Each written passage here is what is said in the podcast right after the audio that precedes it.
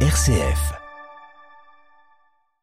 C'est un petit village. Alors sur la commune, on a environ 610 euh, habitants. C'est un village alors qui fonctionne euh, beaucoup plus donc l'été en saison estivale. Il y a quand même beaucoup de, maisons secondaires, mais c'est un village qui attire énormément de touristes. On est dans une vallée? Alors oui, c'est vraiment une, vallée très étroite qui est très refermée et ce qui a suscité bah, très tôt l'installation donc d'un monastère de femmes au 9e siècle. Et quand on arrive dans cette petite vallée, on voit tout à fait la physionomie du village, c'est-à-dire que quand on arrive, on va découvrir ce qu'il reste de l'ancien mur d'enceinte, hein, puisque c'est une ville fortifiée au Moyen Âge, et à proximité justement bah, d'un restaurant hein, qui s'appelle la Bougnate, on aperçoit ces grosses tours qui faisaient partie de, l'enceinte médiévale. C'est un village qui est tout en longueur? Alors effectivement, comme c'est une petite vallée étroite, on n'a pas le choix. Il n'y a qu'une rue principale qui traverse le village de Blel. Donc cette rue qu'on appelle la rue droite ou la, rue euh, donc Châtillon, du nom d'un industriel hein, qui avait marqué aussi l'histoire de Blel au 19e siècle concernant les fonderies d'antimoine c'est aussi l'un des plus beaux villages de France Et oui, et d'ailleurs le village de Blel a été classé quand même très tôt parmi les premiers villages. C'était en 1982 et depuis cette année-là, eh bien la commune a conservé donc euh, ce label et ça a permis bah, petit à petit de restaurer le village. Donc c'est vrai qu'aujourd'hui, quand vous flânez à travers les ruelles, on va découvrir un village qui est restauré, qui est agréable avec des places euh, pavées, des galets. Euh. Donc forcément, on a un patrimoine religieux, on a un patrimoine militaire avec la tour des Mercœurs, une architecture civile, c'est vrai qu'on peut être surpris, mais Blel a conservé de nombreuses maisons à pans de bois. Et ça, c'est ce qui fait aussi le charme de ce village. il ne faut pas oublier aussi le côté un peu plus rural, hein, parce que c'est vrai qu'on est à proximité hein, du Césalier. Donc on va retrouver euh, eh bien une architecture avec le métier ferré, les ponts, euh, les lavoirs.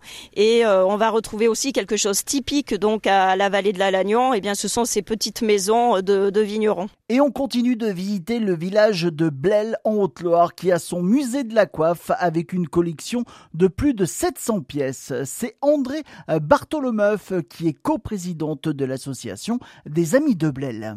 Alors ce musée est né de la volonté de Madame Potier qui était euh, historienne qui était aussi un peu folle des coiffes. Elle a cherché à faire quelque chose qui sortait un peu de l'ordinaire. Il y avait la maison de la dentelle à Brioude. Elle a dit, bon, on va faire autre chose. Elle s'est lancée dans ce musée. C'est parti un peu comme ça, mais petit à petit. Donc il y a des costumes et des coiffes, du Velay, euh, d'Auvergne, c'est-à-dire puis Dôme, Haute-Loire et Cantal. Et on déborde un peu sur le Lot et l'Aveyron et le Limousin.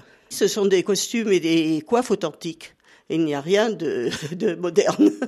Donc, euh, ce sont des choses qui ont à peu près, euh, maintenant, je dirais, 150 euh, ans. Hein. Et après avoir visité le musée de la coiffe, maintenant nous allons à la table du chef cuisinier Dominique Dupré de l'hôtel-restaurant La Bougnate.